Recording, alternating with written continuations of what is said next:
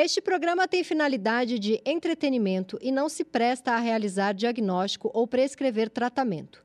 Caso você se identifique com as questões tratadas neste episódio, procure um profissional qualificado.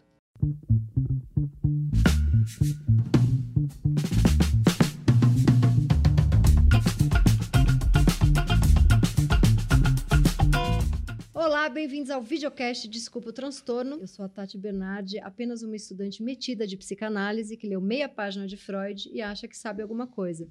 Mas temos ele, este ser humano maravilhoso, professor, mestre, analista, amigo Christian Dunker. Toda semana nós vamos escolher a história de um neurótico, uma neurótica, um neurótics. Se você quer se entender melhor ou quer decifrar a cabecinha cagada de uma amiga, de um parente ou de um namorado, escreva para nós. Então vamos à nossa cartinha de hoje, da Renata. Vou trocar o óculos aqui para enxergar melhor. Querido professor Christian Itati, me chamo Renata, tenho 50 anos. Quando eu era criança e ficava muito ansiosa, eu ficava perguntando para as pessoas: eu tô vesga? Também tenho esse pequeno transtorno de ficar trocando coisas. Só no mês passado, troquei uma colcha de cama nove vezes, um tapetinho de banheiro cinco vezes. Sofá troquei quatro vezes. As pessoas da loja têm pavor de mim. E quanto mais eu troco, mais louca eu fico e mais eu quero trocar. Teve um vestido que eu tinha 30 dias para trocar. Ela fala verbo trocar um milhão de Uhum. vezes. Eu troquei sete vezes e quando faltava só 24 horas para eu fazer a última troca, eu tive uma amidalite muito intensa e cogitei ir mesmo com febre de 40 graus trocar uma última vez. Cismei com uma bota uma vez e não tinha preta no meu número. A moça da loja ficou de me avisar quando chegasse. Durante três meses, eu fui quase todos os dias na loja, senhor pai, perguntar se já tinha chegado a tal da bota. Até que um dia a moça começou a se esconder de mim.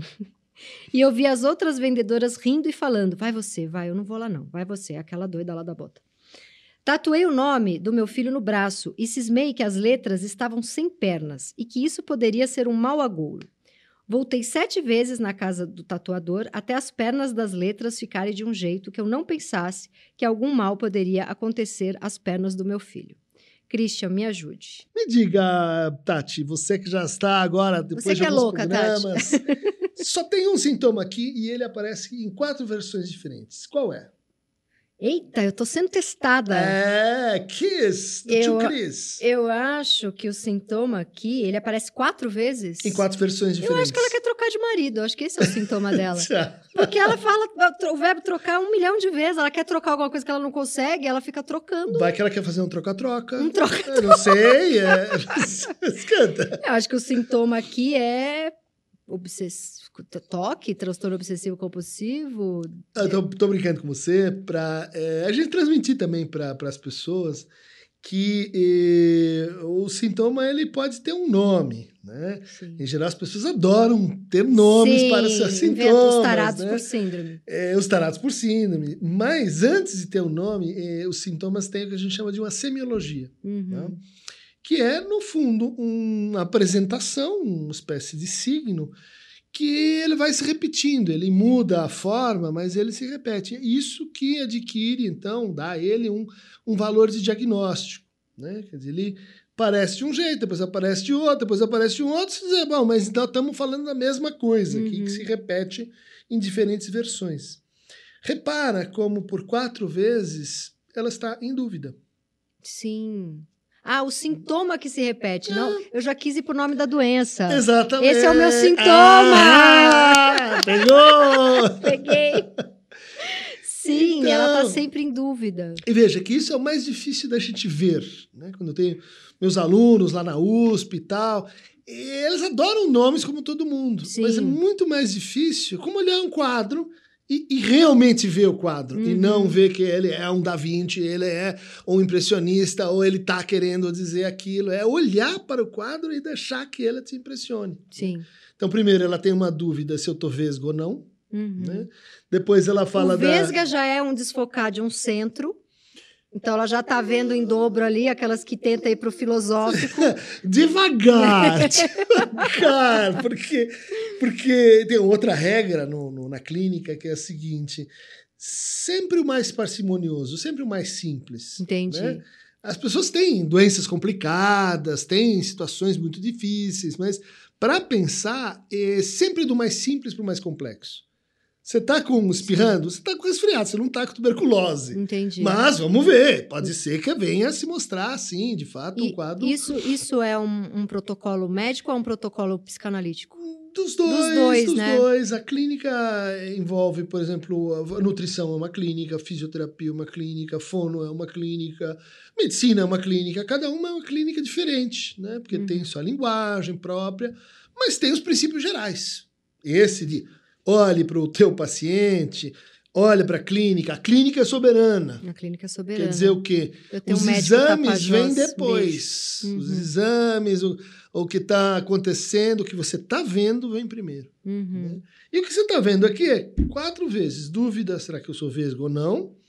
Troco colchas, ah, tapetes e sofás ah, 200 vezes. 200 vezes. Tem um vestido para trocar 30, por 30 dias, troco sete vezes. E quando falta só um, um dia inteiro, 24 horas, para fazer a última troca, ela pensa em ir com amidalite, 40 graus de febre, e trocar por uma última vez. E a bota, que... Que não tinha o número Que dela. não é, que não tem o número, que, mas que ela volta. E, finalmente, a dúvida se na tatuagem que ela faz aparece a perna. Nossa, É uma dúvida. é uma dúvida. Aparece, E dá a pra ver a dúvida perna. se ela, tendo o nome do filho no braço, sem a perna da letra, sabe Deus o que é a perna da letra, Uhum. que é- é- ela pode estar causando algo.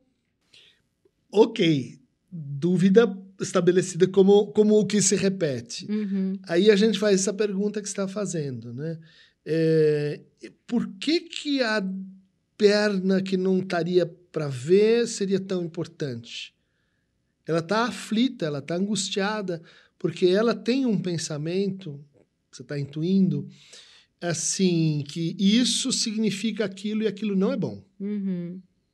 Provavelmente algo do tipo: se não aparece a perna da letra, capaz que meu filho tenha um Pare. problema na perna, Sim. perca a perna, enfim, não ande. E que etc. eu, como mãe mágica e bruxa, esteja causando isso ao tatuar o nome dele sem perna no meu braço. Aí você avançou, de fato, isso às vezes acontece, Porque mas aí é o que ela- terceiro momento. Porque uma vez que ela gerou, gestou, fez o Uhum. filho, o nome não pode estar sem perna, porque senão. Não, Né? mas- porque, porque, mas- isso mas- É uma, porque isso é uma pira. Eu que já fiquei grávida e tenho Uhum. milhares de amigas que já ficaram grávidas, a gente tem pavor do filho nascer com algum problema, com alguma questão, com alguma deficiência. A gente tem. E o que acontece quando você está grávida e está com esse pavor e anda na rua?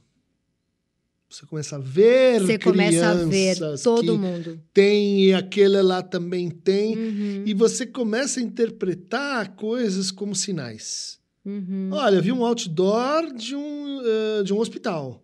Eu, passou uma propaganda que tinha uma pessoa que estava com não sei o que, que me lembra a doença Y.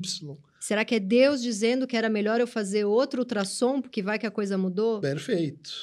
E aí Isso é o- persecutório? É uma, é um- é um- é uma paranoia? Posso, a gente pode ir para uma coisa meio. Parano... É, é, da- vamos dizer assim, da, da, da, da família né, dos sintomas chamados paranoides, Uhum. que não é a mesma coisa que paranoia.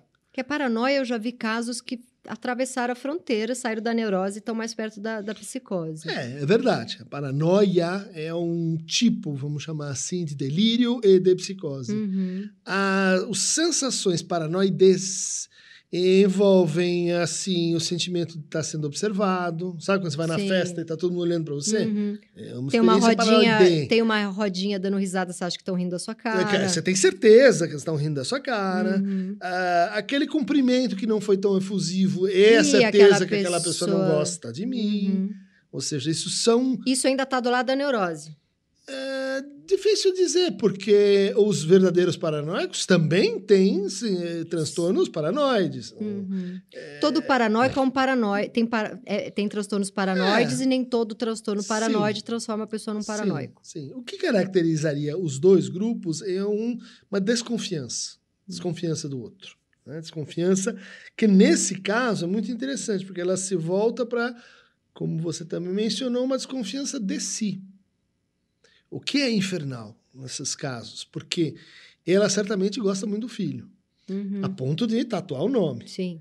Só que quando o nome vem com essa pequena deformidade, ela se vê diante de uma espécie de e, imaginação de que ela pode, com o seu pensamento e com Causar o seu causar mal. o mal ao filho que ela tanto quer. É, eu lembro de alguma passagem do Freud que o, o neurótico é o que tem medo do que pensa porque acha que, ele- que isso pode acontecer. Tem essa tem uma coisa assim, não tem? Sim, é, porque ah, o nosso pensamento ele não é exatamente livre. Né? A gente pensa de forma desejante. Né? Não tem os vieses cognitivos, não tem assim wishful thinking, Uhum. o pensamento É, desejante. eu, criança, quando eu ficava com raiva da minha mãe, eu fazia 28 sintomas em mim, porque a raiva, eu pensava, ela vai, ela vai ficar doente. Eu não posso ter Uhum. raiva da minha mãe. Uhum, Muito provavelmente porque eu pensava, ah, saco cheio, podia sumir, sei lá. uhum. E aí podia sumir, ela ficava doente no dia seguinte. Eu causei isso. Então eu fui controlando muito a raiva da minha mãe, porque qualquer resfriado eu achava que eu que tinha causado. Eu lembro eu pequenininha ter- tendo essa esse O Freud aproximava esse tipo de pensamento mágico, é, criança, o psicótico e o que ele chamava de os povos primitivos, ou seja, o animismo.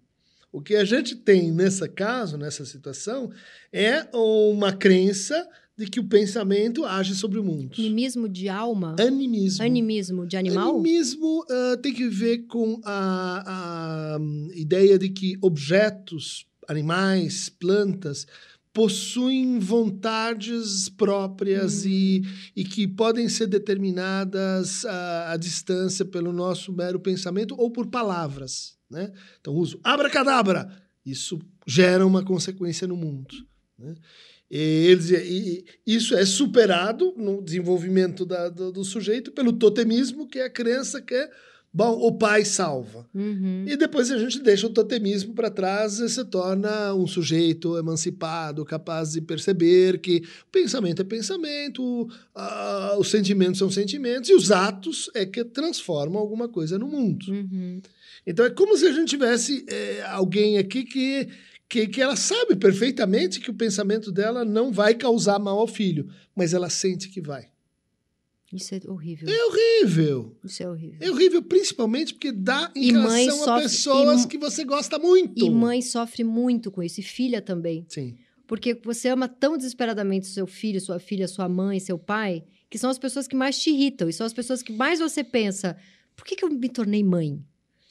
Minha vida era tava tão boa, só que ao mesmo tempo você acaba a sua vida sem aquela criança porque você é louca por ela. Então, só de esse pequeno pensamento passar pela sua cabeça, Uhum.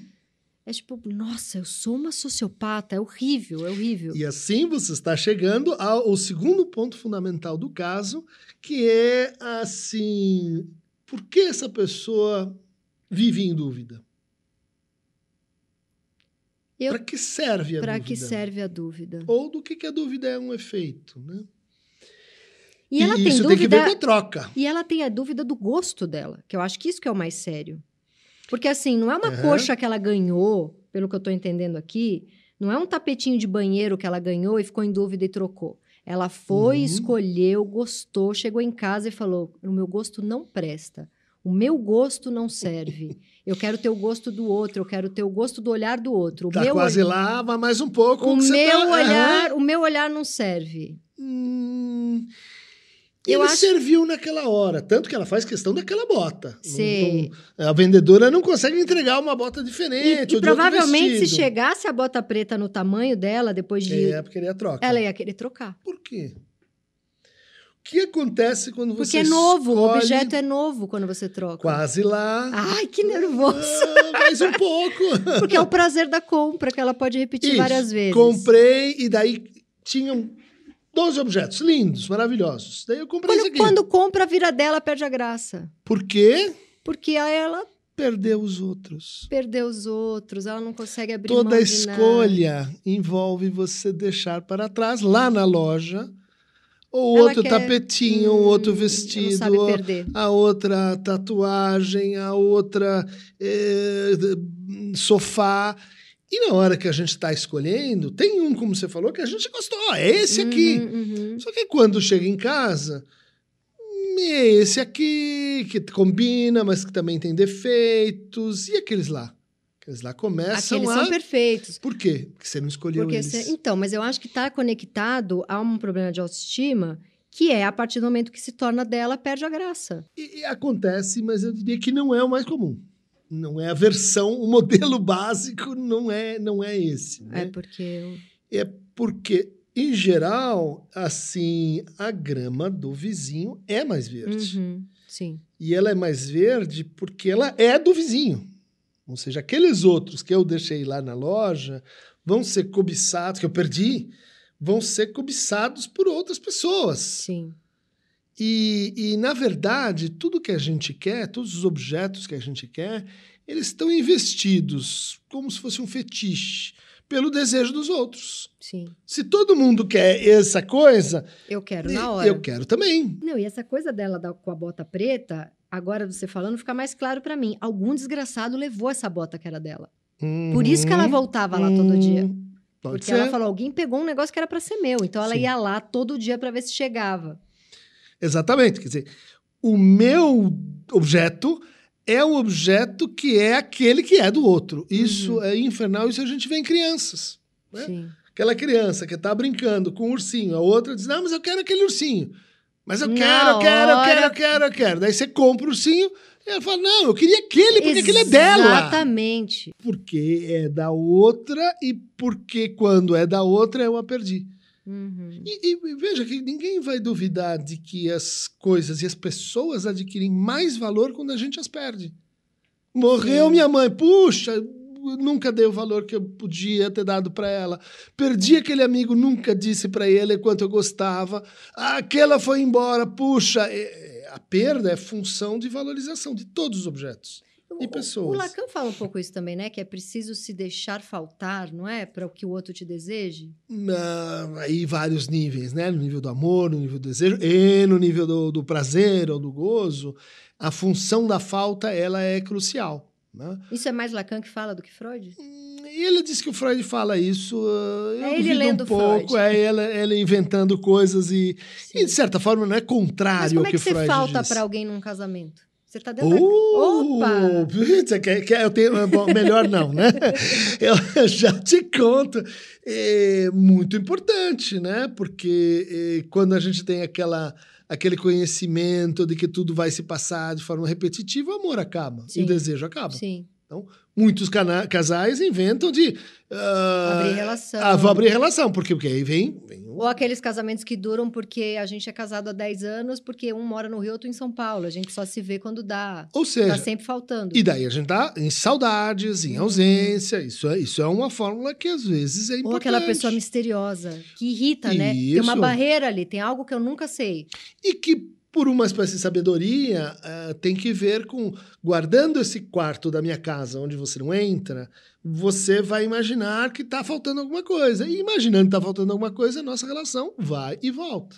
Né? Mas como que eu linko aquelas tentando. A, a pessoa pode ter vários transtorninhos, eles não precisam estar linkados, né? Mas é porque eu tô tentando linkar o Ah. trocar mil vezes com a, a tatuagem. Você tem toda a razão e isso difere a psiquiatria da psicanálise. né?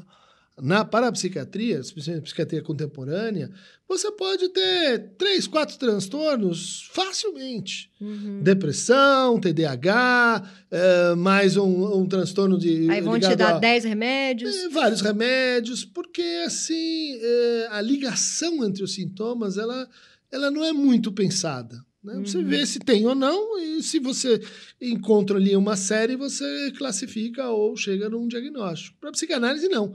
Todos os sintomas encadeados. estão encadeados. Elas têm uma relação. Você pode não, não perceber, mas é como se aquilo formasse uma totalidade. Uhum. né? Então, uma regra é tenta observar no fragmento o todo. Tenta observar no todo a série. Tenta observar na série os elementos que se repetem.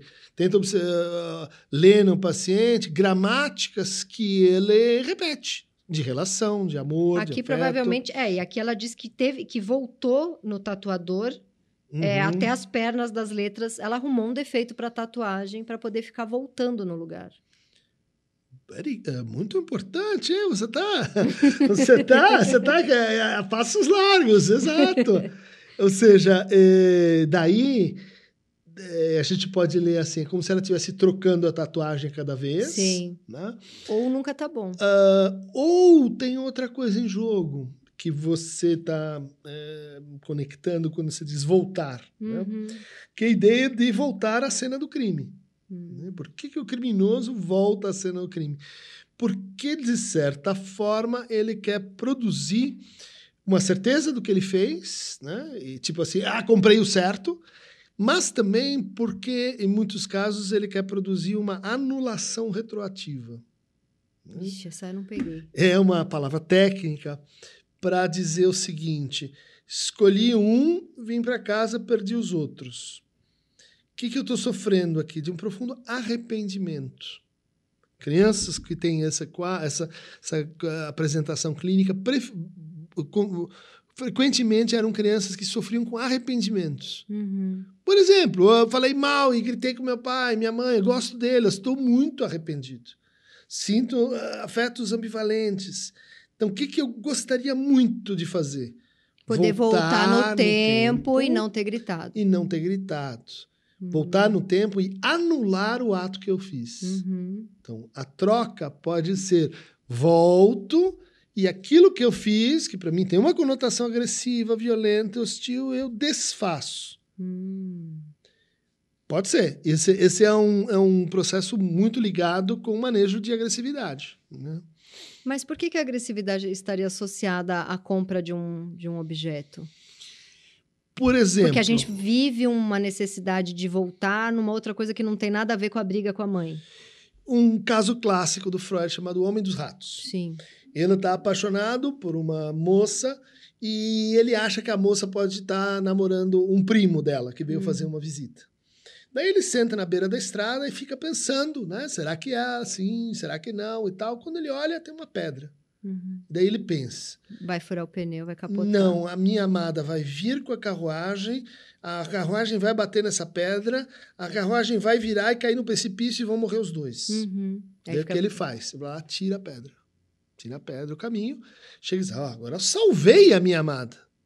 Dali a pouco ele diz: Mas sou louco, sou louco de pedra. O que, que, eu acabei de fazer? Tirar uma pedra que estava no meio do caminho, como se isso fosse fazer alguma diferença. Ele vai lá e põe a pedra de novo. Ah!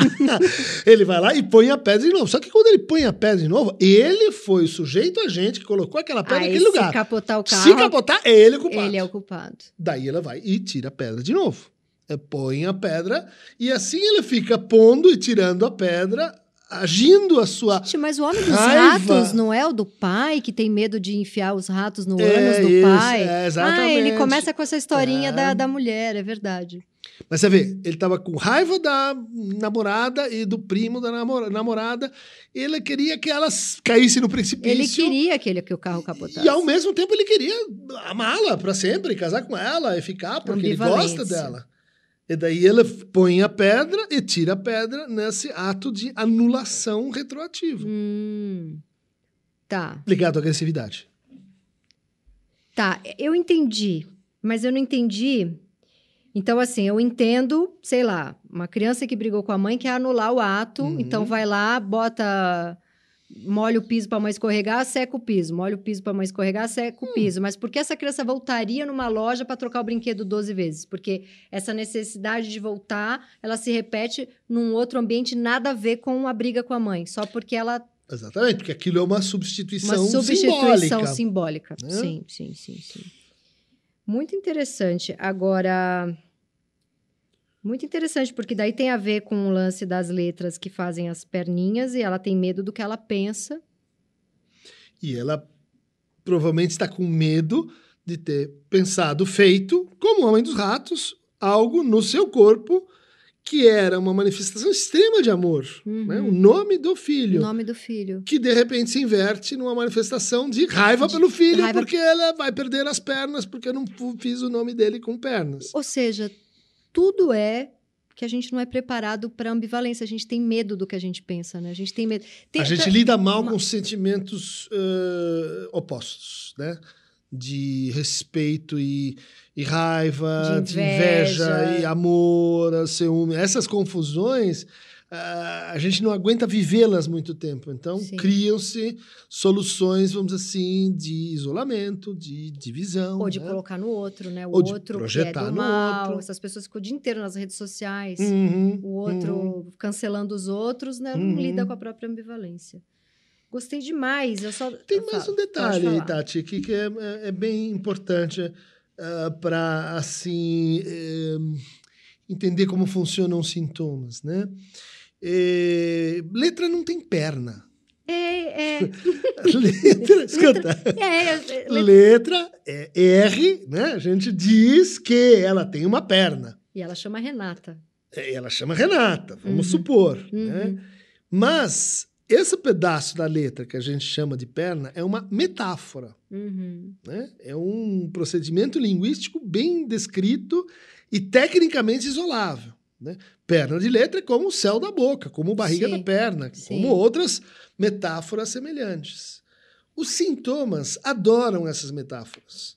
Porque é Os- um jeito de sair uma verdade que a gente não está pronta para falar se não for por metáfora. Exatamente. Eles escolhem né, essas, essas palavras que têm um valor metafórico, porque palavras que têm um valor metafórico têm um duplo sentido. Vai ver, ela tem saudade quando era um nenê que não andava.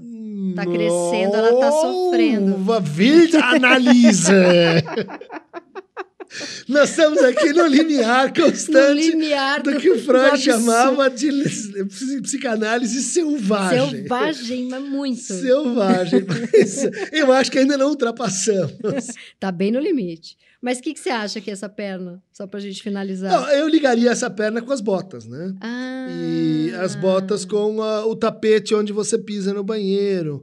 Ah, algo que insiste né, em torno de andar, locomover-se, pernas. Agora, qual é o sentido disso? Temos que perguntar para Renata. Né?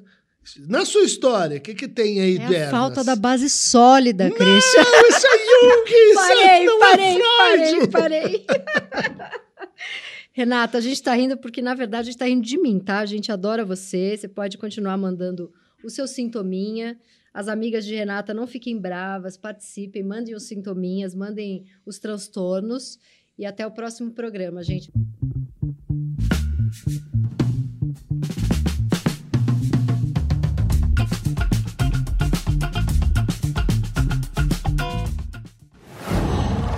Qual?